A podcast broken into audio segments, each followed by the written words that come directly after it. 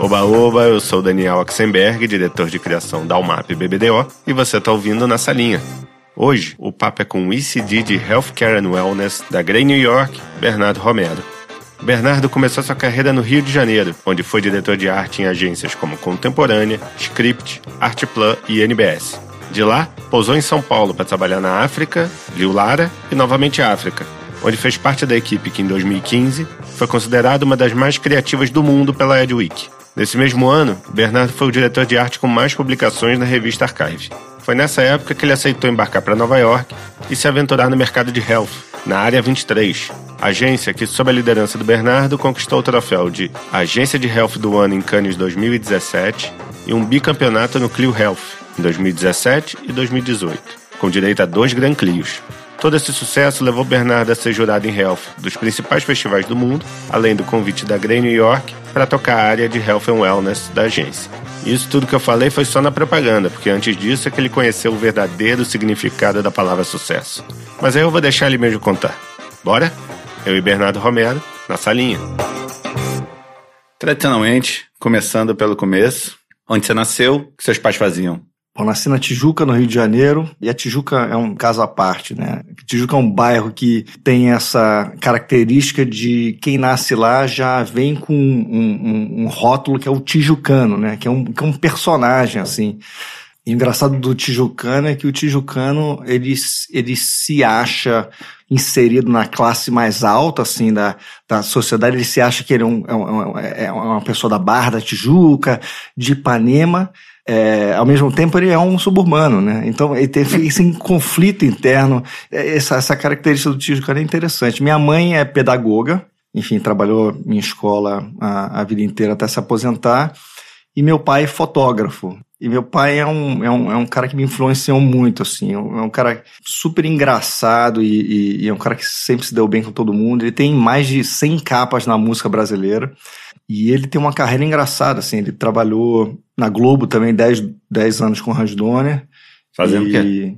Ajudando o Hans Donner a fazer aquelas, aquelas entradas de novela tal. Na época não, é, a computação gráfica estava engatinhando, então a fotografia era muito importante para conseguir realizar aquelas, aquelas entradas. Né? Se usava muito animação ou sequência de fotos para produzir uma animação uhum. e, e é, os logos todos da Globo e muita coisa de fotografia para o Hans Donner, meu pai que fez.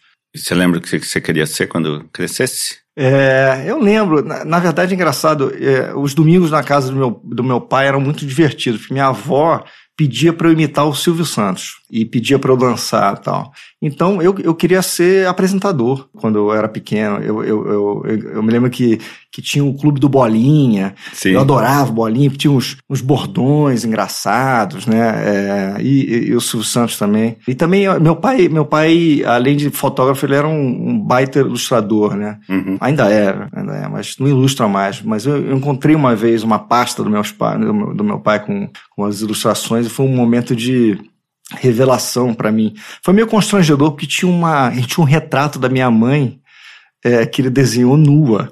Jura? Então imagina uma, uma criança ver, tipo Titanic, assim? Tipo Titanic. Mas ver sua mãe pelada pelos olhos do seu pai pode ser avassalador para sua cabeça. Não, não, não por acaso eu faço análise até hoje. É, mas isso também me abriu uma, um outro lado na minha cabeça de apresentador, né? Eu comecei a pensar, talvez ilustração seja uma, uma coisa bacana. E com 10 anos, meu pai me botou na aula do Ike. O Ike era o cartunista do Jornal do Brasil. Sei. E tinha eu de 10 anos lá. Né? Chargista, chargista. Tinha eu de 10 anos na escola de charge, o resto só gente de 19 a, a 20 e poucos anos. Foi, foi, foi muito interessante. E eu tenho minhas charges horrorosas daquela época, e ele desenhou várias para mim, porque eu era o, o, o, mascote, o moleque. Então, eu acho que eu fiquei entre virar ilustrador e virar apresentador. E aí, o primeiro contato com a publicidade, de onde veio esse interesse? É, meu pai fez muita coisa em fotografia, né? Ele, ele Globo, é, muita coisa na música. Meu pai fez é, no começo da carreira dele, foi o primeiro brasileiro a fazer o centerfold da Penthouse. Uhum. Aquela, aquela revista é, é, de mulher sensual, né? Sensual, é. E... Que hoje em dia é de um péssimo gosto. Péssimo gosto, não, não indicaria para ninguém. Mas, mas ele fez, e ele também trabalhou muito com publicidade no, no meados dos anos 80 e começo dos anos 90 e até o comecinho dos anos 2000, assim, ele, desse, desse período de 15 anos aí, ele fez muita publicidade, ele fez muita coisa para cigarro Hollywood, ele fez é, é, várias campanhas para Malte 90 e eu acho que foi no momento que ele começou a trabalhar muito com a agência Doctor no Rio de Janeiro uhum. que eu comecei a ver que propaganda podia ser engraçada e podia ser de um outro jeito, né? Por mais que, que eu acho que o trabalho que ele fez com outras marcas fosse, fosse super bonito tal, eu, eu através do humor, eu acho que a Doctor tinha essa essa, essa característica nos anos 2000 ali no começo e isso me, me chamou a atenção e me deu vontade de, de descobrir mais e, e querer trabalhar com isso. Bom, se isso aqui fosse um podcast sério, a gente não falaria de publicidade. A gente só ia falar do seu tempo antes da publicidade, onde você fez de tudo um pouco. Inclusive, o auge da sua vida foi naquele momento, o resto foi ladeira abaixo, que foi participar do reality show Casa dos Artistas. É verdade. Mas conta aí essa, o processo até lá. Eu tive muitas profissões, né? Eu, trabalhei, eu comecei trabalhando muito cedo, com, lá pelos 13 anos eu comecei a, a trabalhar e, e aí rapidamente comecei a, a, a fazer uma, uma, uma, outra coisa, trabalhando com venda e depois ajudando o meu amigo é, no começo da, da internet a fazer é, sites. Depois disso, comecei a dar aula de lamberóbica. Pra quem não sabe, lamberóbica é a mistura de axé com música pop, com lambada, é uma coisa de louco. E aeróbica. E aeróbica também, que é aquela, dá aquela, aquela queimada de caloria. é, pra ficar no shape pro verão. Pra ficar no shape e pra ficar na, na, na, carcaça da Tijuca, né? Porque tijucano que não é forte, meu irmão, toma uma voadora na cara e já viu. Enfim, é, aí com 15 anos comecei a dar aula de lamberóbica Inclusive, tem o Bruno Brooks, que agora tá tocando a, Guts aqui. Ele era meu amigo de Byfit, de academia. ele ele é, é, testemunhou esse meu começo. E, na verdade, a desculpa para dançar era só pegar mulher. É, é, é, só isso. Eu, eu, eu, eu não era um grande dançarino, mas eu tinha uma grande vontade de pegar mulher. Então, é, foi a combinação perfeita. É, e, o, e o melhor da, de ser dançarino e é, é, coreógrafo, sei lá, de lamberóbica, é que todo mundo acha que você é gay. Então, ninguém fica né, preocupado enquanto você tá em cacalaca e fazendo o seu negocinho. Da lamberóbica, eu, eu, eu, eu comecei a, a tentar entender como é que eu podia deixar é, é, as minhas aulas mais legais e comecei a dar, é, fazer shows de lamberóbica em matinês no Rio de Janeiro e também em bar mitzvahs é, sim, é, sim. É, pelo Rio de Janeiro. E, então, é, foi um momento muito interessante que eu me vi no, no palco é, dançando e era uma coisa meio esquisita, né? Uma Porque atração, é uma assim. atração. É, é, e as pessoas copiavam, a gente fazia as coreografias. Tipo um jacaré do tipo, um, É, tipo um, um, jacaré, só que meio, é, é né, meio menos, menos é, bem nutrido, assim. Sim, e, sim. e, com um sorriso meio mais escroto. o jacaré tem um sorriso lindo, meu sorriso sempre foi ruim, meio com os dentes ruins da Tijuca. É, mas enfim, e, e, Você tinha quantos anos nessa época? Cara, eu, eu comecei a dar aula com 15 e eu comecei a me apresentar com 17, 17 anos. Uhum. E aí, das matinês, a gente começou a se apresentar no Rio de Janeiro nas grandes casas de show. Então a gente se apresentava no, no Scala para 4 mil pessoas. É mesmo? Chegou nesse nível? É. A gente abria, abria show da Ivete, abria show do Harmonia do Samba, a gente abria shows grandes também em grandes é, casas de show ainda com a intenção de, de pegar a mulher, porque assim, eu, eu me lembro que eu ganhava assim, uns, uns 15 reais, assim, pra, pra fazer o show. Era uma coisa horrorosa. Mas a mulherada tava é, valendo a pena. E na academia eu ganhava muito pouco também. É. E daí, da lamberóbica, eu comecei, lógico, fazer pontas, não sei o quê. Eu, eu fazia elenco de apoio de um Faustão. É a coisa mais horrorosa. O que, que, é o assim, elenco de apoio? O elenco de apoio do Faustão é o seguinte, Oxenberg. Você fica na primeira fila do Faustão, são para pessoas que não são nem tão bonitas nem tão feias, entendeu? Pra Ah, dar aquela. Entendi, daquela É, floreada. pra dar aquela uma colorida. Uma colorida, mas não pra agredir, né? Por exemplo, não tem nem- nunca uma Sim, pessoa sim. muito bonita, né? Entendi. Então a gente ficava aqui no. Sobe a média, É, sobe a- a média. Sobe a média, assim, é, é, é 0,3, assim. E, e nesse momento eu vi, a internet ainda estava, não estava, eu tinha internet né, de escada lá em, em, em 2000, eh, vi através do, do e-mail, alguma coisa assim, eh, que, a- que as inscrições para a Casa dos Artistas estavam abertas. Era a primeira E- edição, não? a- e não, era a terceira edição. Eh, o Big Brother 1 tinha sido um maior sucesso. Aham. O Silvio Santos, ele, teoricamente, ele não roubou o formato do, do Big Brother, tem toda uma teoria e discussão sobre isso, mas ele pegou o formato do Big Brother, ele falou não, ele foi, a a Indemol ofereceu para ele, ele falou que não queria, mas aí ele pegou o formato, modificou, botou pessoas famosas, enfim, e tocou o barco. Até porque a Globo tentou processar ele e não ganhou um centavo. Ele conseguiu fazer de um jeito que rolou. Então, é, já era um sucesso e ele, ele tinha criado a Casa do Artista 1, que foi um absurdo de, de, de, de, de audiência, que, que teve o, o supla para os personagens em momentos assim antológicos. A segunda casa ainda foi um sucesso. Tinha a, a feiticeira, tinha a tiazinha, é, tinha, um, tinha um monte de gente é, nesse, nesse nível, né? De celebridade dele, assim.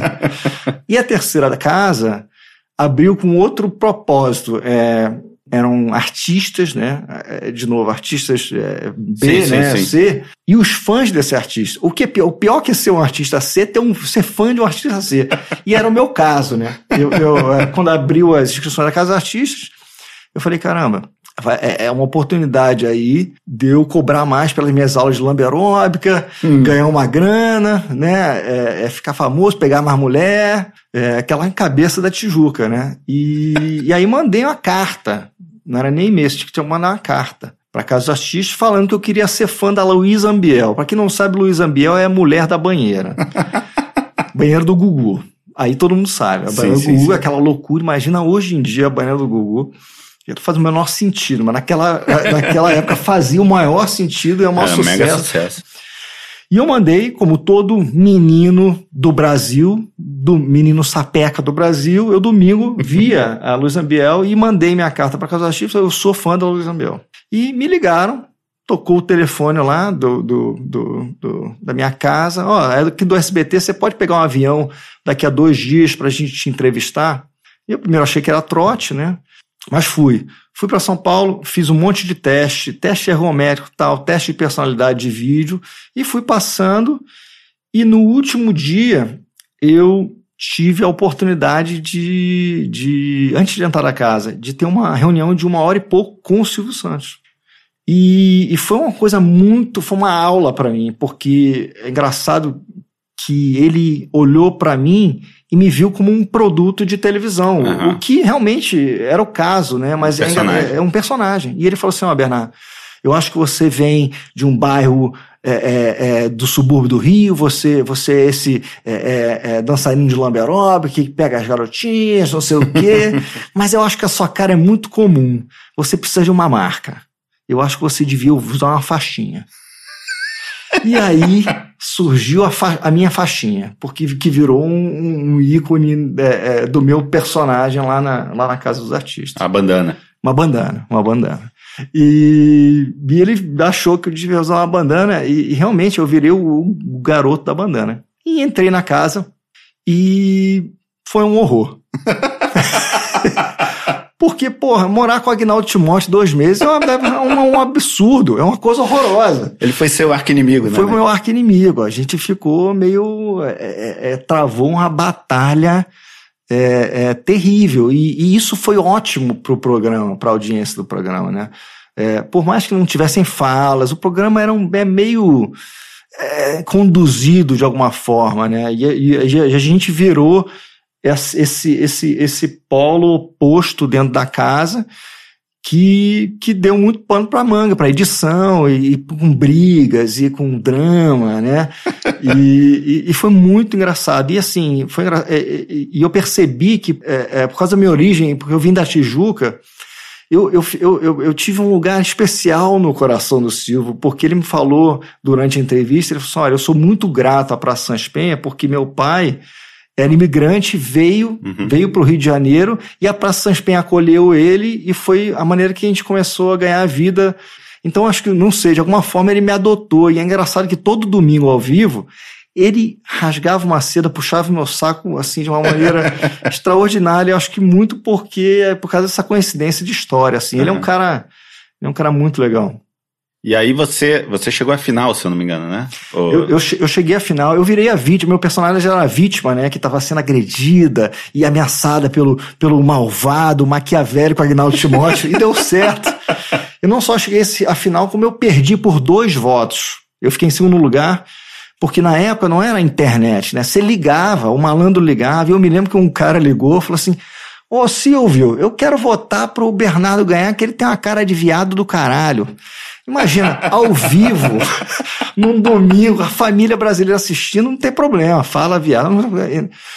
Além de ser um absurdo, mas era isso, era, o programa era bem. Ele que comandava, literalmente, né? Não era é, é, o votos na internet, uhum. é, apurados pela é, Power, não sei o quê. Esse, né? Não, era o Silvio Santos atendendo o telefone e, enfim. E aí, quando você saiu, como é que foi essa vida de celebridade? É, celebridade instantânea. É, cara, é engraçado, eu, eu, eu saí é, Aí fui, fiquei em São Paulo, morando em São Paulo durante um ano, tentando ver se eu conseguia alguma coisa dessa oportunidade. Mas uma, não aconteceu nada. Uma pontinha na Praça pontinha Nossa. Pontinha na Praça Nossa, uma, um, uma dancinha num, num baile de 15 anos para ganhar um trocado, né? Uhum. É, não sei, um, um, um, um bico de stripper. o que desse para aproveitar, eu queria. É, tentei novela Tentei novela. Na Globo? O, é, não, não, na, no SBT. O, o Fernando Rancoleto, um cara sensacional, foi com a minha cara e falou assim, Bernardo, eu vou te dar uma chance. Eu, eu fui fazer o teste de, de novela, só que eu sou muito, eu sou muito overacting, eu sou muito intenso e tal. Então o Rancoleta, e o cara era o diretor geral de novelas do, do, do SBT, ele queria que eu me desse bem. Ele falou assim, Bernardo, essa cena é o seguinte, você tá muito triste porque você acabou de perder o emprego tal. Emprego é a base do ser humano. Não sei, ele falou, pô, Bernardo, não dá. Assim, juro, em oito segundos ele falou assim, bicho, não tô fazendo a menor condição. Mesmo na bro, bro, broderagem não vai rolar. E, e aí eu, eu reconheci que, cara, não, não vai acontecer. Aí eu voltei pro Rio e, e falei pra minha mãe, ó, vou ter que voltar a estudar aí. Aí voltei, voltei para PUC e, e, e, na PUC Rio é, é, fazendo design, é, é, desenho industrial, né, mais uma parte gráfica.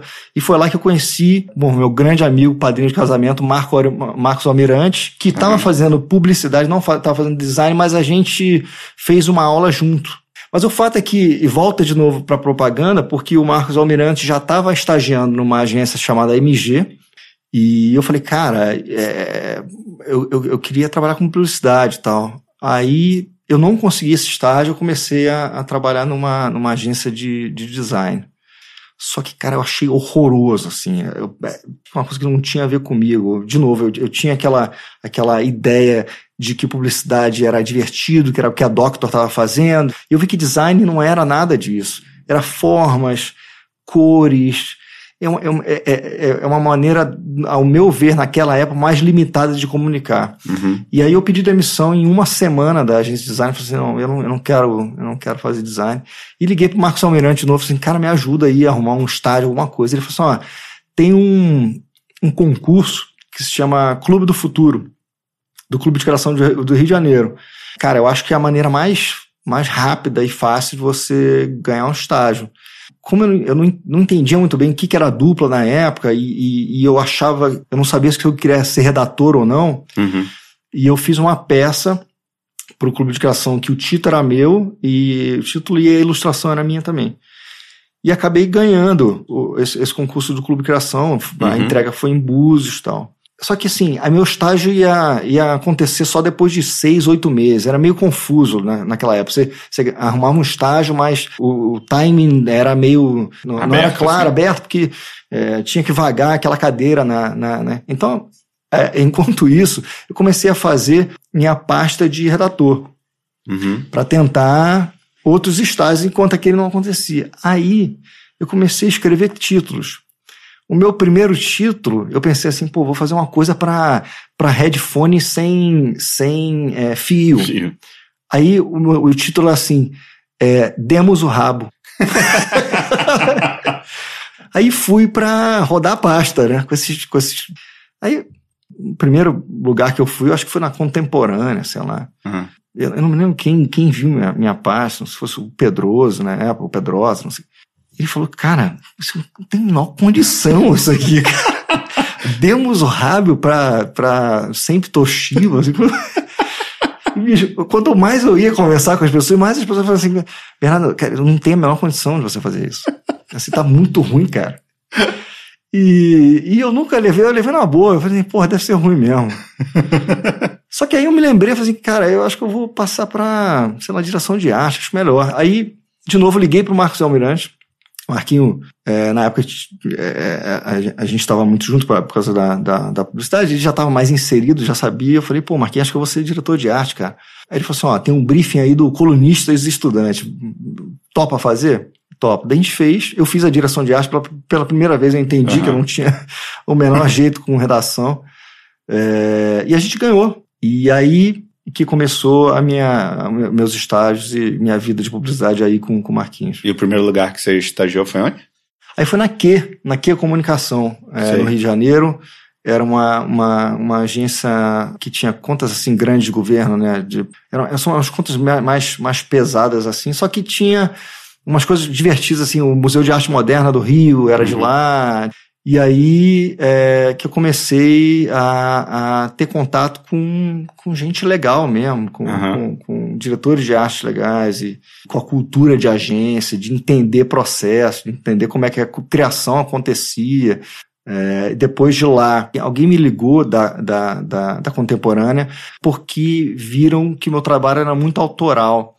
Por causa da minha, da minha formação de ilustração e de colagem, e, pelo fato de eu ter entendido logo no começo que fazer fotografia e, e fazer esse, esse tipo de direção de arte que, que iria requerer um pouco mais de, de, ou de exposição a clientes maiores não ia dar certo para mim, eu, eu falei assim, bom, eu acho que a maneira de me diferenciar e, fa e fazer diferente é, é tipografia, ilustração, coisa.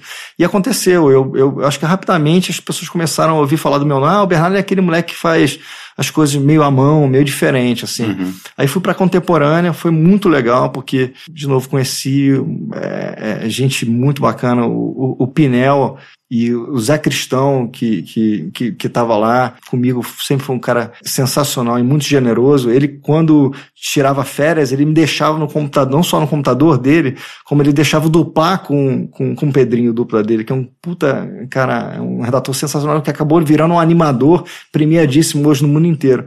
Então o momento da contemporânea foi muito legal também, de novo, para solidificar essa, essa, essa ideia de que, pô, primeiro dá para ganhar dinheiro fazendo propaganda, dá para fazer propaganda divertida, e, e, o, e o Pinel e o Japa me adotaram, assim. E a partir daí, eu fui para a Script, que era, que era uma agência muito ligada à direção de arte, né? Foi legal porque a gente. Eu, eu come- eu comecei a duplar com, com o Daniel Garfa, que é um baita redator, né? Eu aprendi muito com o Garfa, muito mesmo. Assim, foi um cara que, que me deu um- uma aula de, de, de como pensar a publicidade, como estruturar a ideia, né? Eu acho que foi o primeiro cara que, que conseguiu digerir da forma mais didática possível o que realmente eh, te levam a ideias legais e, e- e como eh, fazer aquelas ideias ficarem maiores. E, então foi uma baita aula. Eu tenho uma eh, gratidão por, por ele, assim, foi, foi um baita dupla. E, e era muito divertido, assim. A gente comia todo dia é, no girafas, na- no mesmo horário, e era R$ 2,89 o nosso prato. O garfo era bem pão duro, mas era, era super divertido. Ah, ele deve ser Esse ele ainda é pão duro. Ah. Mas com certeza ainda é talentoso e, e Tijucano divertidíssimo. também. Tijucano, né? Enfim, é, de lá, e a gente botou um shortlist em Cannes, enfim, foi, foi com, com uma campanha Primeira vez. para Surf Rider Primeiro Foundation, shortlist. primeiro shortlist E foi legal, eu me senti, eu me senti, you know, eu me senti bem é, é preparado para o que pudesse vir, assim, com aquela aula, com, com aquele espaço que, que de novo, me, me, me permitiu conseguir estruturar minha cabeça de maneira de, é, criativa, como criativo e não só como diretor de arte, assim. Aí eu fui para a NBS, para mim, é, ter ido para a NBS foi, foi, foi um dia que, que mudou minha carreira. Assim. Eu me lembro onde eu estava no momento que o André Lima, também é um cara que eu aprendi bastante, o André Lima me ligou. Eu, eu me lembro que eu estava na casa da Carla, né, minha, minha esposa, enfim, a gente estava namorando ainda na época. E eu falei assim para Carla, assim, ó, eu trabalhar na NBS, a agência que faz os filmes de Oi, é, que faz os filmes de, de, de todos os sucos de Coca-Cola, que faz os filmes de Bob's. E pela primeira vez eu me vi chegando perto da propaganda de verdade no sentido de popular, a propaganda que todo mundo conhecia, que minha mãe gostava, né? Mais do que isso é estar perto de pessoas que eu pudesse aprender. Eu sempre tive essa, essa, essa fome muito grande de, falei, caramba, mas com quem que eu vou trabalhar, né? E tive a oportunidade de, de fazer muita coisa para Oi, de criar filme. Eu nunca tinha criado filme e eu tive a oportunidade de criar filme com com, com Rabbit, na sala com Rabbit, na sala com Ricardinho, Weitzman. É. Então esse, esse foi um momento muito muito bacana para mim, é, que eu aprendi bastante assim. E quando que começou a pulguinha atrás da orelha de, cara, eu acho que eu tenho que ir para São Paulo? Ou não teve isso? Teve, teve. E teve na Arteplan, eu acho. Eu tava duplando com dólar cara, meu padrinho casamento, meu grande amigo, um cara que eu aprendi demais e, e a gente sempre teve essa essa cabeça de, cara, dá para fazer em qualquer lugar. Se a gente quiser muito, vai rolar. E a gente na Arteplan, a gente pegou um, um, uns briefings meio tortos assim, mas que a gente acabou conseguindo fazer coisa bacana assim. Inclusive um de, de correios que teoricamente era um filme para ser pesado tal, e a gente fez um filme de 10 segundos que ganhou uma estrela no, no Clube de Criação de São Paulo.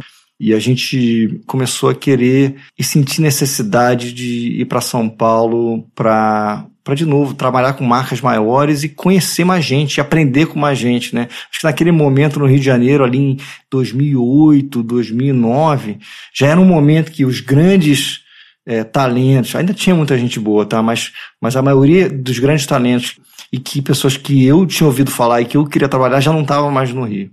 E eu comecei a perturbar o Humberto Fernandes, né? O Humberto hum era um cara que eu sempre quis trabalhar, eu sempre ouvi histórias dele da Salles, eu, eu via os anuários do Rio de Janeiro com os trabalhos dele, e eu sempre tive o objetivo de, de trabalhar com esse cara, assim. Engraçado como sempre na minha, na minha vida profissional, na minha carreira, eu queria é, focar em pessoas, assim, eu queria trabalhar com pessoas e não necessariamente em agências, né.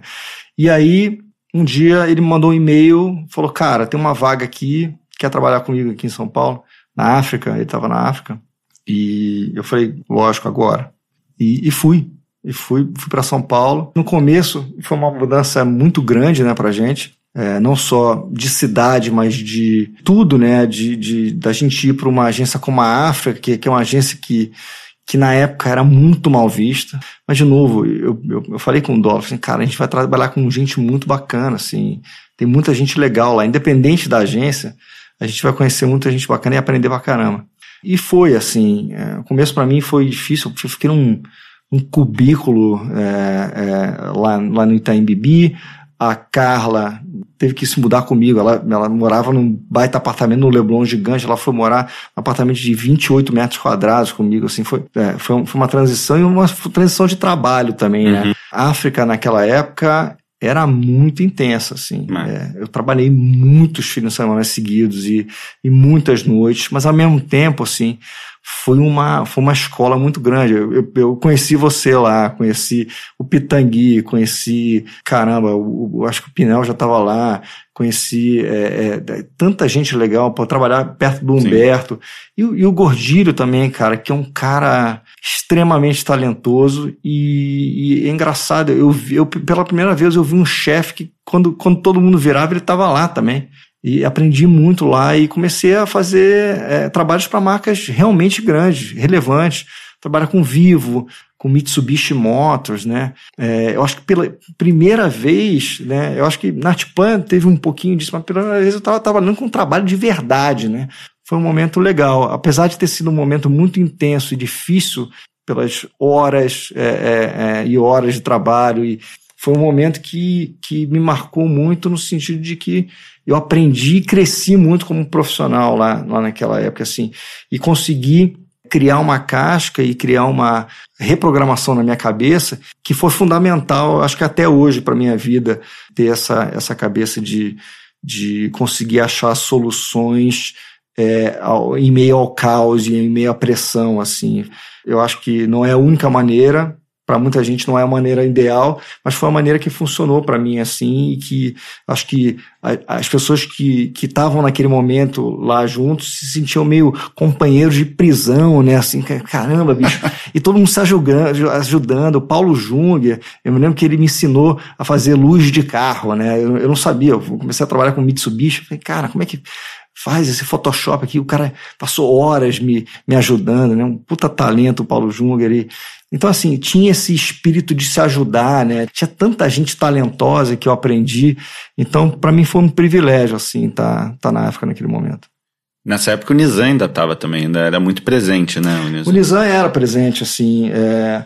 Mas é engraçado, assim, o que, o que eu acho que o Sérgio Gordilho tem de especial e que, que é maravilhoso, que é a habilidade de não transmitir todo esse sentimento né, de, de inconstância ou, ou, de, ou, de, ou de nervosismo uhum. que a presença do Nizam, pelo menos é, é, é, ressonava ali na, na agência, ele, ele conseguia absorver e traduzir isso para a equipe dele de uma maneira mais, muito mais calma e, e, e direcionada, né?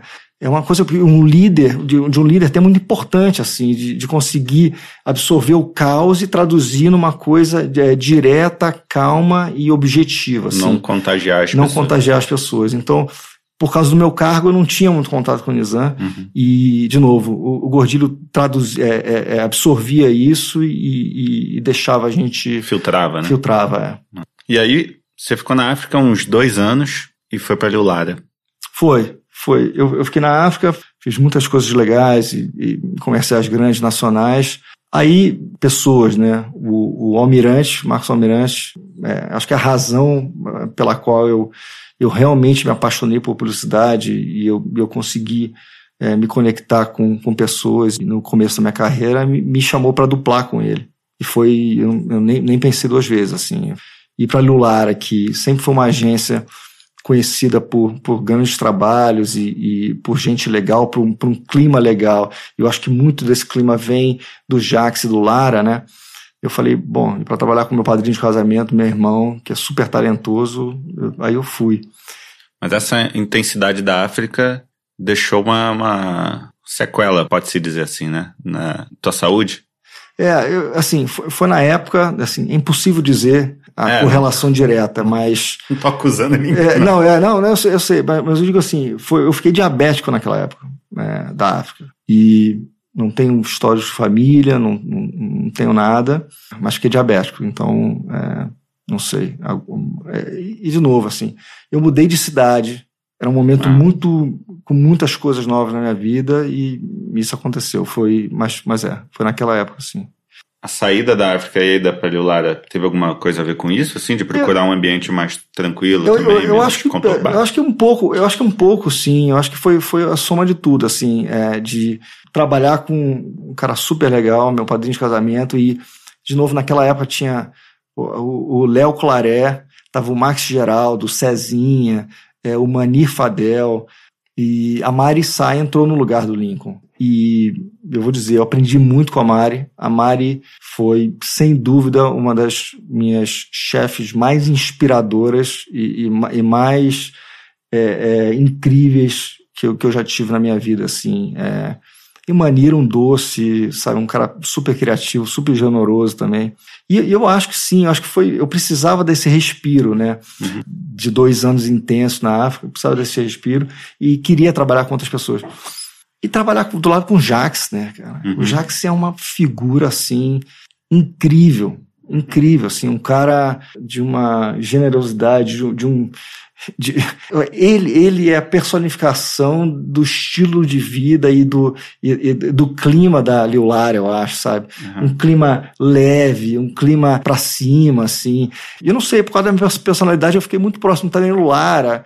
E eu, eu tenho uma ideia, até uma história engraçada da, da Liulara acho que por causa da minha personalidade, eu, eu sempre fui conhecido lá na Lara como o, o, o, o cara é, de, de organizar as festas, de fazer as coisas acontecerem e tal, de levar a galera pro bar. E aí o, o Jax chegou para mim um dia e falou assim: é, Bernardo, aquela voz do Jax, né? Bernardo, eu acho que você devia cuidar da festa de 20 anos da Lara. Eu falei, porra, Jax, seria maravilhoso, mas, mas como assim cuidar da festa?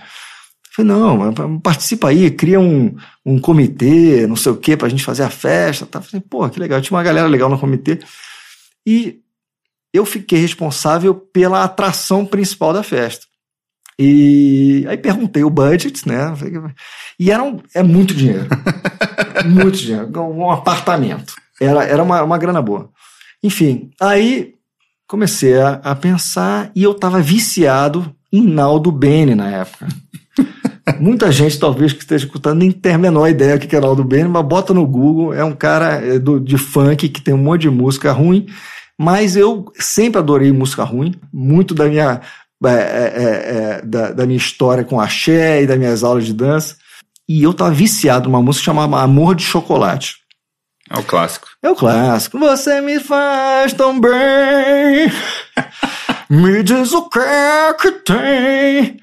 Aí cheguei pro Marcinho, o, o, VP de atendimento da, da Lulara na época, Marcinho Oliveira. Os atendimentos mais incríveis que eu já trabalhei, um atendimento que realmente apaixonado por ideia, o cara muito legal. Eu falei, Marcinho, eu tô encarregado da, da grande atração da festa. É o seguinte, a gente vai chamar é o Naldo Bene.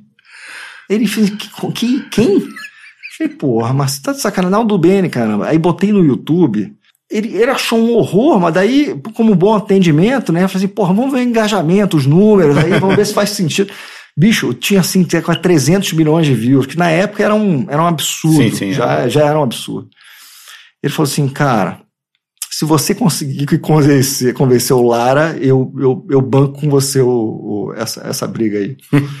Bicho, aí Cara, eu tinha uma relação ótima com o Lara. É, e, e, até hoje mando o recado, falo com ele através da Jussara, que é, que é a assistente dele maravilhosa. Eu falei, aí, Jussara, é, arruma um tempo aí com o Lara, eu preciso falar com ele urgentemente. Ela arrumou um negócio é, três horas depois.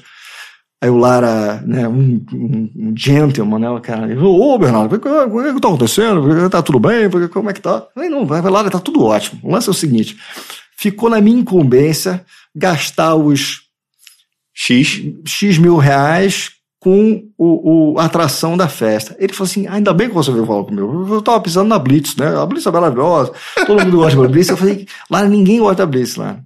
Talvez só você e a Jussara. Então vamos fazer o seguinte: vamos chamar Naldo Bene. Ele falou: Ô, Bernardo, vamos falar Naldo Bene, né? Eu falei: eu falei assim: quer, quer ver uma coisa? Jussara, quem é Naldo do Bene? Ela entrou, ela falou assim: seu Lara, não tenho a menor ideia. aí o Lara, ô, oh, tá vendo, Bernardo? Ninguém sabe que é Naldo do Bene. Só que aí eu mostrei o vídeo para ele e chamei outras pessoas na sala, né? Chama, fui catando gente na, na. Aí falei assim, galera, entra na sala do Lara e começa a dançar. Aí o Lara botou o vídeo e a galera começou a falar assim: ô, oh, tá aprovado, vamos ver o Naldo Bene. O lance é, é o seguinte: contratamos o Naldo Bene. É, e o cara pediu um monte de coisa aí no camarim e tal. Foi um um absurdo. No show do Nauno Beni, ninguém achou a menor graça do show. Todo mundo parado. Só que eu, feliz da vida, fui pro palco, dancei com o Naldo Beni e para ficar pior, eu botei o Lara no palco dançando com o Naldo Bene. Imagina o Lara, aquele cara é, é extremamente chique, né? É alto, bonitão, dançando funk com o Naldo Bene. E uns funk meio é, é, é, é sexuais, né? pegava meio mal, que tinha cliente lá e tá constrangidíssimo. Só que eu acho que quando ele desceu do palco, eu falei assim: e aí, Lara, gostou? Eu falei assim: adorei. Então, assim, o Lara foi, acho que foi o único que gostou da festa, porque ele é, gostou de dançar com, com o Naldo, enfim. Mas esse era o clima da, da Leulara, né? Uma, uma agência muito bacana, fiz uns filmes legais. de Nissan, assim. Eu estava lá na época do Pôneis Malditos, então uhum. eu, eu, vi é, é, é, o que o sucesso é, é, de, de, uma grande peça de comunicação com um cliente que realmente acredita em criatividade faz pela uma marca, assim. Então, então foi bem legal, foi bem legal mesmo naquela época. E aí passou um tempo. É, a, África tem dessas coisas, né? A pessoa sai reclamando, porra, não, não acredito, consegui sair. e aí dá X anos a pessoa volta. Tem, tem algum feitiço lá, cara, que eu não sei o que, que é, que todo mundo Aquela tem a segunda de... temporada. Tem uns que já estão na terceira temporada, né? É. E aí eu voltei numa África meio diferente, assim. É, eu voltei para para ser ACD, eu acho que eu, eu, ainda era diretor de arte sênior, eu acho, na, na Luara. Hum. E pela primeira vez eu estava tocando uma conta sozinho, assim. Eu, eu, tinha, eu tinha ESPN, aí eu tinha também Ryder. É, então foi legal, foi, foi, foi voltar para a África. Eu acho que num outro momento, eu tinham outras pessoas lá. A agência estava começando a ficar mais consciente em relação a qualidade de vida, ao, ao, horário, né? Tentando, eu acho que realmente na minha segunda temporada foi muito mais fácil do que a primeira. E foi, você foi duplar com o Bob, o Roberto Kirsiauskas. Eu fui é, duplar com o Bob, o redator mais bonito do Brasil e agora do mundo, que ele tá em Londres. Cara, um puta talento, legal pra caramba. Depois é, eu, eu duplei com, com Beto Rogoski. Então foi, foi, foi, foi essa, essa África, assim, que me deu a oportunidade não só de crescer como profissional, de novo aprendendo com pessoas, mas como me deu a vontade pela primeira vez entender o que era ser, entre aspas, chefe, né? Qual foi a maior dificuldade desse, dessa mudança de cargo, de responsa, assim? Eu acho que foi, foi tentar não querer fazer tudo, né? Uhum. Eu acho que eu sempre fui muito mão na massa, desde o começo, por necessidade, né?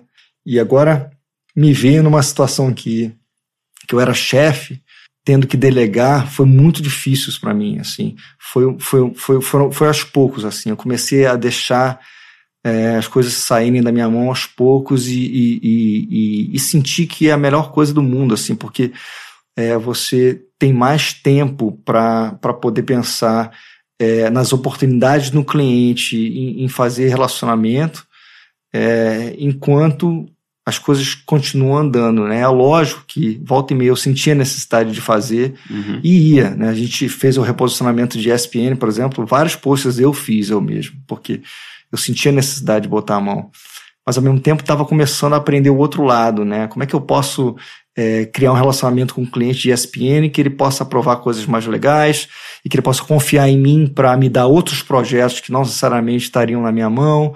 Então foi uma coisa que eu não sabia que eu ia gostar, que eu gostei muito também do, uhum. desse lado de, de interferir no trabalho de uma outra maneira. Nessa época também a África mudou, era uma agência que sempre defendeu a não participação em prêmios internacionais. Na sua primeira temporada, que também foi a minha temporada, foi. então era uma agência que rejeitava os prêmios. É. E quando você voltou, já era uma agência que estava se abrindo, né? Foi, foi bacana, assim. Eu acho que tinha uma galera muito legal assim, o Rafael Pitangui, que, que é um cara, além de ser muito meu amigo, é um cara que aprende muito e é e ele, ele, ele tem essa, essa cabeça de conseguir conciliar briefings marcas de verdade e, e, e achar oportunidades nessas marcas para fazer coisa mais solta, mais legal. Então, eu acho que não só esse momento da África queria prêmios, mas eu acho que estava com as pessoas certas que, que também estavam fazendo um trabalho de formiguinha por trás para tirar isso do cliente. É, não só na criação, o atendimento, a Carol Bot é um atendimento que ama é, é, boa propaganda e ela estava é, cavando e, e, sempre criando esse relacionamento com o cliente para tirar mais oportunidades. É, então, eu acho que não, não só foi um mindset criativo, mas foi um mindset da agência inteira, né? Uhum. Eu acho que isso fez diferença. Assim, como é que a gente consegue criar um ambiente dentro da agência e dentro do cliente que, que a gente possa aprovar e tirar mais coisa legal, né? E, e aí o Gordilho me botou nessa função de, de ajudar ele a, a selecionar, junto com o Pitangui também, a selecionar as coisas que tinham mais possibilidade de, de serem mais, mais é, legais, de ganhar mais prêmios, e, enfim. Foi legal porque, além de ACD da minha conta, eu tive a oportunidade de ser meio que que um ACD de tudo, assim, que eu estava envolvido em outros projetos também. Então, uhum. isso me deu a oportunidade de trabalhar com outras pessoas, de conhecer outros tipos de, de visão e outros clientes, assim. Então foi um momento muito rico para mim de, de conexão e de, de fazer é, é, é, de fazer outros, outros caminhos dentro da agência que eu não teria se eu não tivesse tido essa oportunidade de, de, de tentar transformar é, junto com o Gordilho e, e, o, e o Pitangui e, e, o Eco, enfim, e, e a galera toda, a, aquela agência numa agência mais, mais premiada pela primeira vez, né? E aí, em que momento você começou a pensar em sair do Brasil? Bom, eu, eu tava lá, a gente teve um ano super bacana, é, vários, vários leões, a agência, a agência foi é, é, A-List International Agency of the Year, e a gente, naquela época, ganhou a, a agência na Archive, e eu, eu fui o número um do mundo na Archive, naquela época de direção de arte e tal, tava um momento bacana eu comecei a receber pelo LinkedIn uns contatos assim de, de agências e foi um ano que meu filho estava para nascer, né? Uhum. O, o, Arthur estava na barreira da Carla, 2015, e eu comecei a repensar muito como é que eu queria preparar a vinda do Arthur, né? Por mais que eu tivesse de volta numa África que eu estava feliz, fazendo um trabalho legal, eu ainda estava trabalhando é, numa cultura de, de, de, muitas horas de trabalho, de fim de semana, de tudo. Intenso. Intenso. E eu falei assim, talvez não seja isso que eu queira agora nessa fase com, com meu filho pequeno. E uma das mensagens que eu recebi pelo LinkedIn foi de um cara, o, Tim, um cara que estava tocando uma agência, um conflict shop da FCB na parte de saúde em Nova York, falando assim, ó, eu quero ajuda para mudar a cara de, de health, é, de saúde, de propaganda em saúde, não só na minha agência, mas no mundo.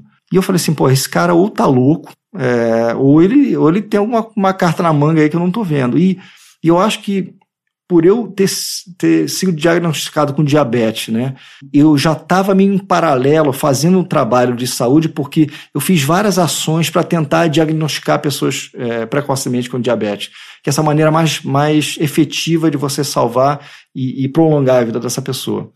É, eu fiz uma ação na Luara que se chama é, Pão Sem Açúcar, a gente mudou toda a comunicação do, do pão de açúcar num dia para testar pessoas de, de, diabetes e fiz outras coisas também. E quando ele mandou a mensagem, eu falei, cara, pode ser interessante eu, eu ir para Nova York. Eu acho que é, uma das coisas que eu conversei com ele era a minha preocupação da carga horária, da qualidade de vida. Ele falou, cara, todo mundo aqui sai 5 horas da tarde, eu tô aqui há sete anos, nunca trabalhei um fim de semana, é, mas eu quero fazer coisa legal. E foi difícil, porque eu entrei no, no site do de Cannes, né? Uhum. E procurei o nome da agência, Área 23, não tinha nenhum leão. Nada, uhum. zero. Entrei no, nos arquivos do OneShow, nenhum lápis. Entrei no, no DNAD, nada. Entrei no Clio, nada. Eu falei, cara.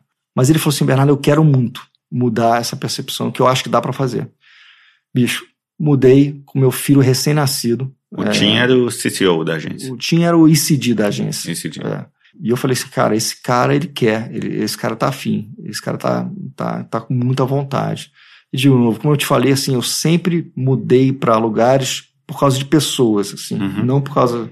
É lógico, você sabe, eu sempre quis trabalhar na UMAP.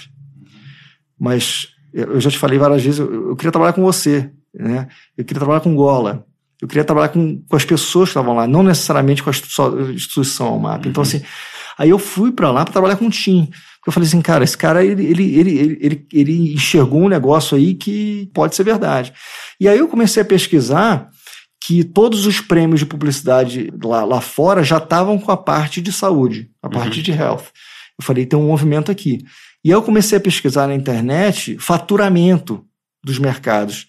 E eu comecei a perceber uma curva gigante é, crescendo para health e pharma, e comecei a ver uma queda em consumo. Eu falei, tem, existe um momento aqui que a criatividade está ficando importante, tanto que os festivais estão celebrando isso de alguma uhum. forma, e o dinheiro está lá. Cara, e fui, sem saber, é, com meu inglês do Fisk e Pink and Blue, fui para um novo país com meu filho recém-nascido, com a minha mulher, com o meu cachorro. Bicho, mudei para Nova York para trabalhar numa indústria, no mercado que eu não sabia nada. Uhum. É, existia, existe ainda um pouco, um preconceito, né, com agências de health, que é uma, no mundo de, de prêmios e festivais, health é tratado como uma coisa à parte pelo próprio festival e acaba sendo tratado como uma coisa à parte pelo mercado também, né? Uhum. Você sentiu esse preconceito? É, ótima pergunta. Assim, eu, quando, eu me mudei para Nova York para trabalhar com saúde, primeiro que assim, todos os meus amigos falaram assim: Bernardo, você vai enterrar sua carreira. É. É, inclusive, eu, eu, eu, liguei para o Bubu, que o, o Rodrigo Boardman, que está em Nova York hoje, ele falou assim: Bernardo, esse é o pior, pior movimento da sua vida, cara, você está maluco. Mas apesar de todo mundo falando que eu não deveria fazer, eu, eu, eu, eu enxerguei que tinha uma, uma oportunidade de, de fazer melhor, porque ninguém estava fazendo nada. Uhum. Tudo era muito ruim, entendeu? Tudo era muito, muito. É, é, o nível era muito baixo. Então pensei assim: se fizer qualquer coisa aqui, já vai ser melhor. Uhum. Meu primeiro ano foi muito difícil, assim, eu precisei entender o que, que era assim, ah, uma, uma marca tem comunicação, um pedaço de comunicação para o médico. E no médico tá assim, tem a parte que não é, é conectada à marca porque você quer contar para a comunidade médica que existe uma necessidade para um produto é, e depois você lança o produto contando para o médico, ah, lembra daquela necessidade que eu falei que você que existia? Está aqui um produto para responder isso. E aí, a outra parte da, da, da, da marca é como a gente comunica isso para o consumidor. Só isso é uma dinâmica já completamente diferente, com um, um órgão regulamentário muito difícil, com muitas restrições. Mas é engraçado que eu acho que minha, a, minha, a, a, a minha raiz do Rio de Janeiro e, e da Tijuca, eu acho que me, que me condicionou a entender que trabalhar com pouco te faz é, ser mais esperto, ser mais criativo, ser mais inovador, né? Uhum. Isso, esse mindset me ajudou muito, porque é, eu cheguei lá, todo mundo, quando todo mundo falava não, eu falei, não, sim, dá. Vamos descobrir que dá. E dava, né? Uhum. Então, de, da FCB Health, de zero leões e com uma reputação criativa nula, a gente, é, depois de um ano que eu, que, eu, que eu comecei a trabalhar, um ano e meio, a gente ganhou a agência de, de health do ano em Cannes, com, com 10 leões dentro e fora de health. E isso foi, eu acho que um ponto é, muito, muito fundamental assim na percepção não só de fora é, de health, é, é mas também até dentro do mercado de health. As pessoas não entendiam o que aconteceu. Uhum. É, eu, eu, eu, eu tava em Cannes e as pessoas de outras agências de health falaram, caramba, bicho, aconteceu na área 23, cara? O que, que você fez? E, e, de novo, não sou só eu, tá? Sim, claro. É, o, tava o Bruno, o Filipão, tava o Guilhermo chileno, lá, maravilhoso, Jorge. Tinha uma galera que a gente estava contratando e estava chegando, mas que ainda não tinha um, acho que um, uma pessoa com espírito empreendedor ou, ou com uma, um sentimento de, de, desaf, de desafiar as limitações é, é, é, de maneira tão incisiva que a gente pudesse chegar lá, né? Quando você chegou na área 23, antes disso tudo, com esse briefing de mudar o nível da criação da agência, qual a primeira providência que você pensou que deveria tomar? Então, rapidamente, eu descobri que duas maneiras davam fazer propaganda melhor em, em, em, health, em, em health, em saúde. Primeiro, através de craft eu, eu, eu entendi rapidamente, vendo é, é, pesquisa de mercado, de campanhas que já estavam testando, que nenhum órgão é, regulador podia tocar em execução. Então uhum. eu comecei a não só trabalhar com fornecedores melhores, mas gastar muito tempo educando os clientes que quanto mais você gasta tempo na execução do trabalho, seja na, na, na execução é, é visual ou até da, do craft das palavras, de como você faz as coisas, mais tempo o médico ou, ou, ou, o consumidor vão, vão gastar na sua peça. Ela vai ser mais engajadora e mais relevante. Essa noção não existia. Né? Todo mundo fazia, ah, vamos fazer aí, pega o fotógrafo de dentro do, do, do negócio, faz, ah, vamos fazer qualquer coisa. Isso por si já melhorou muito o trabalho. Outra maneira que eu percebi de hackear o sistema é, eu entendi que eles conseguiam é, botar para fazer é, é, é, pesquisa de mercado em, em, print, que ainda é muito forte em, em health, acredito ou não, por causa da parte dos médicos, que os médicos recebem é, aqueles jornais e revistas, ainda é assim. E eu vi que eles sabiam é, testar isso, sabiam testar comercial, mas não sabiam testar tecnologia e inovação. Então, em, em, em dois anos, eu, eu fiz quatro protótipos de produtos é, e, e, esses produtos é, é, é acabaram virando uh, um outro ganha-pão da agência também, porque eu acabei, sem querer, criando um, um, um lab dentro da, da área 23, que eles começaram a, a, cobrar por isso também, e a gente começou a ganhar uma, uma prêmio também de uma outra maneira, entendeu? Uhum. Então, essas foram as duas coisas primeiras que eu fiz, e a outra foi ensinar. Em healthcare, em saúde, é, os talentos eles vêm a maioria da parte da ciência. Então tem muita gente que estudou ciência ou que farmacêuticos e, e, e médicos e, e, gente de pesquisa que viram criativos de saúde.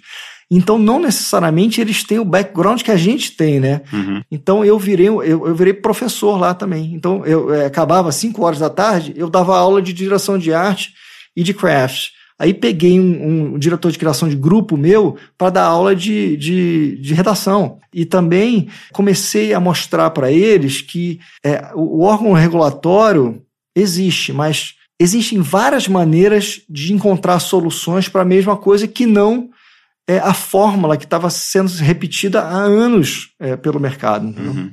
De todos os trabalhos que você tocou lá e que você participou, ajudou a levantar, qual foi aquele mais difícil de aprovar com o cliente? a gente tinha um cliente lá, né, que tinha um tratamento para câncer terminal.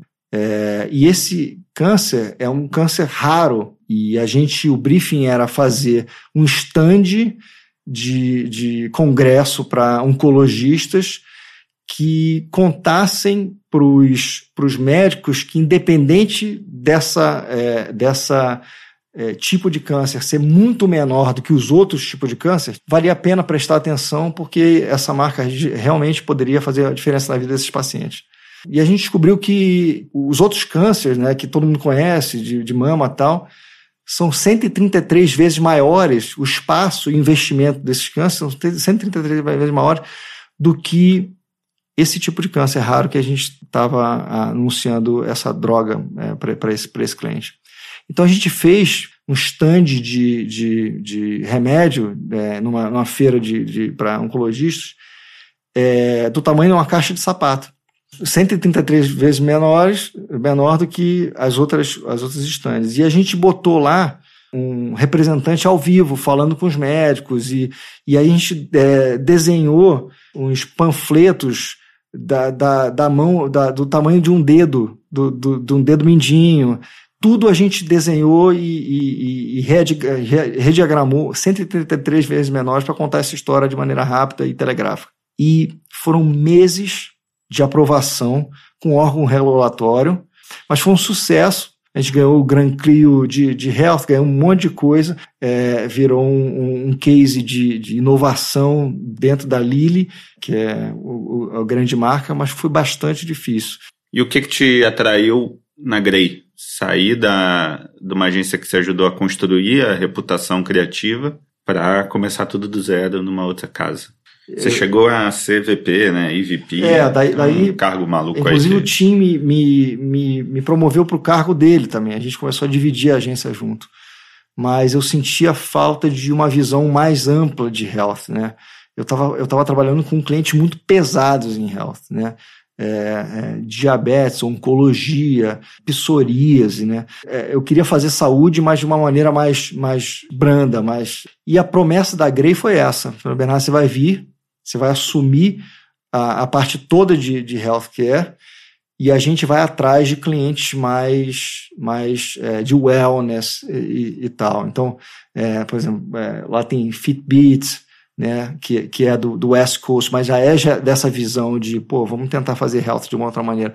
A gente está indo atrás de contas de, de aplicativos de, de meditação. Então, assim, é tentando enxergar saúde de uma maneira mais, mais abrangente, né?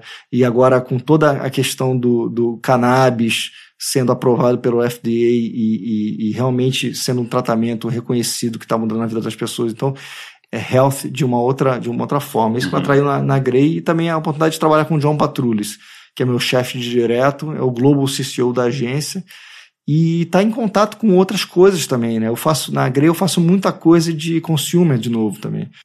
Olhando para trás, sua vida pré-propaganda, essa exposição que você teve, que você buscou até, esse exibicionismo, assim, no bom sentido. você acha que isso te ajuda hoje em dia, num cargo mais executivo, em que tem que lidar com o cliente de algum jeito?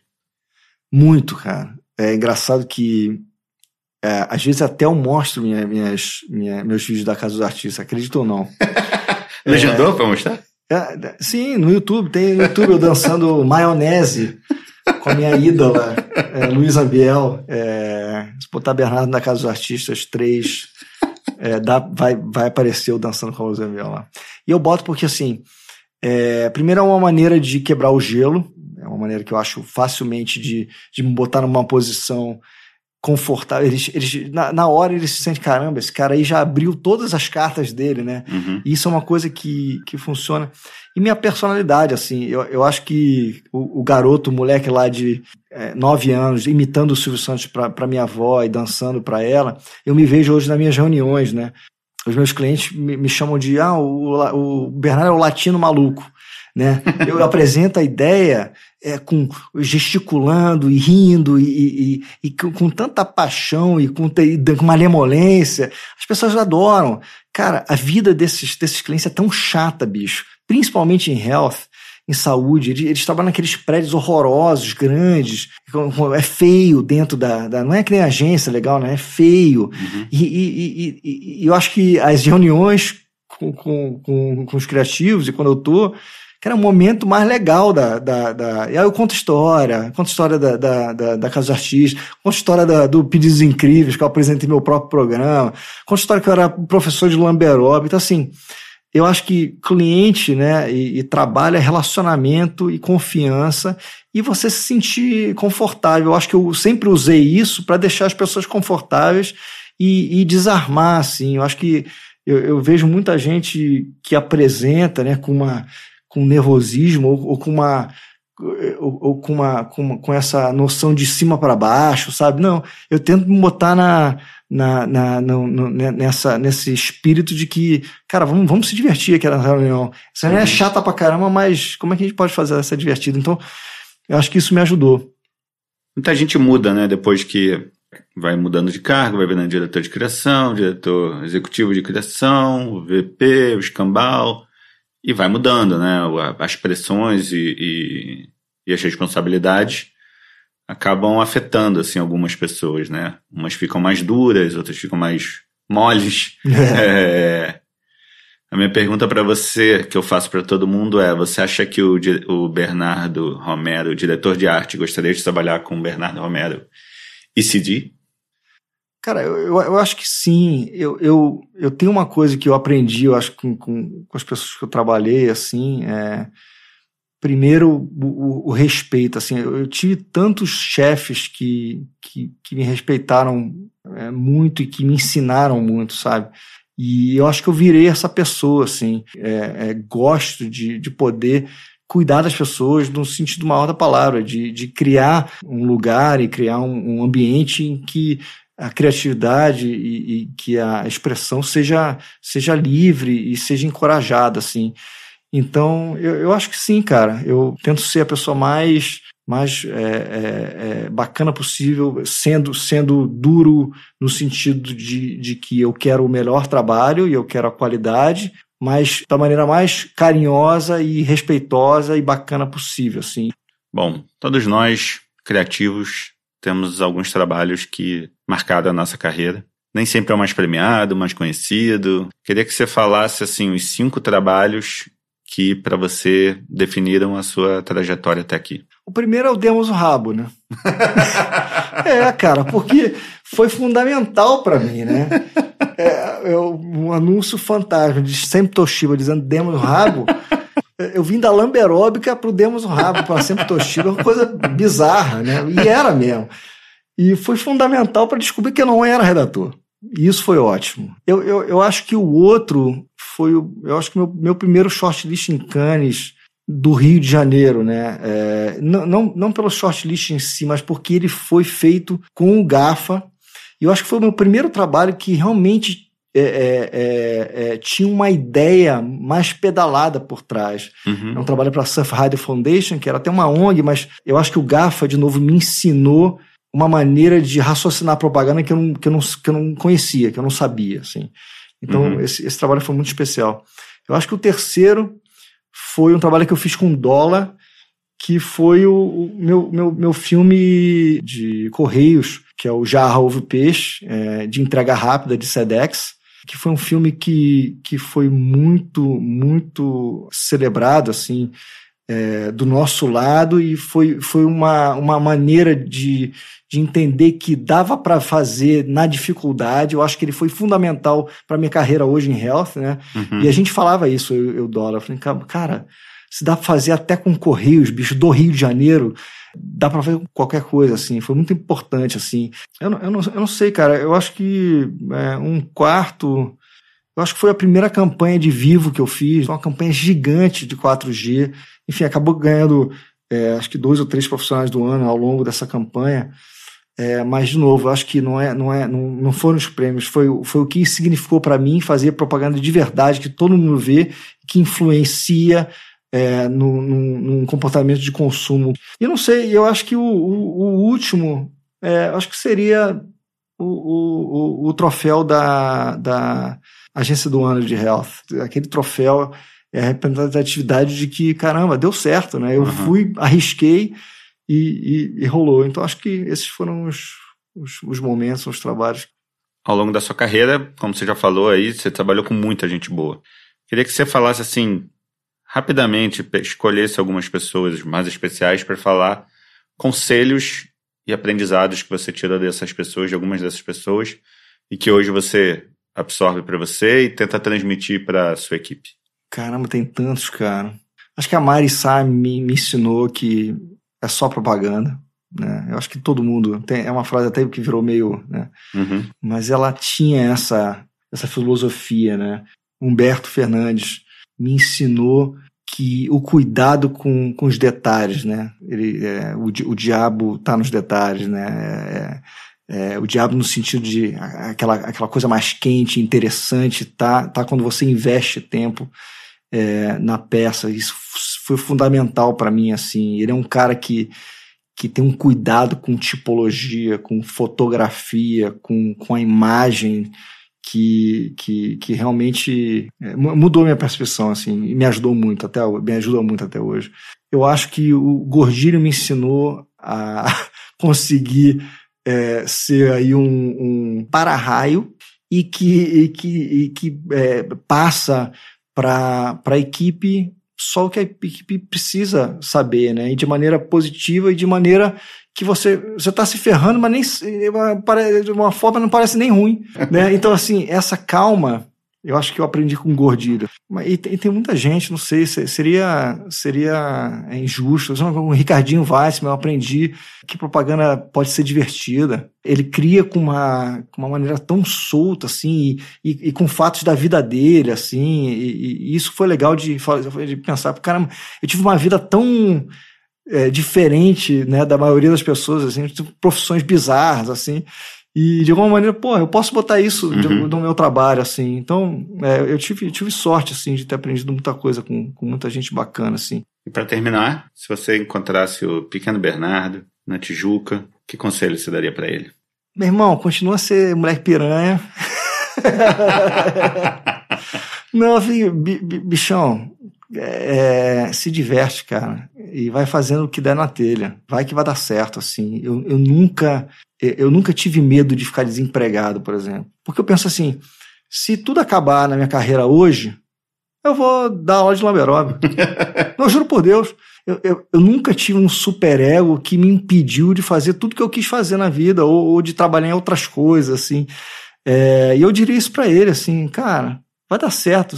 Seja na Lamberóbica, seja no Pedidos Incríveis, na, na apresentando seu próprio programa, seja na, na, agência, seja fazendo web design, ou seja dançando no Achamoá, ou seja, ou seja sendo guia de, de, de, turismo em Porto Seguro, não importa, cara. É, se diverte aí que vai dar certo. Valeu, cara. Obrigado aí, hein? Valeu. Foi do caralho.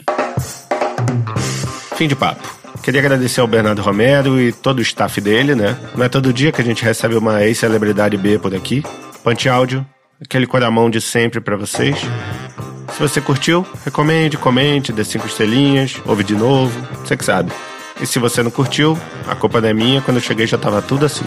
É isso aí, galera. Valeu. Até o próximo. Segue.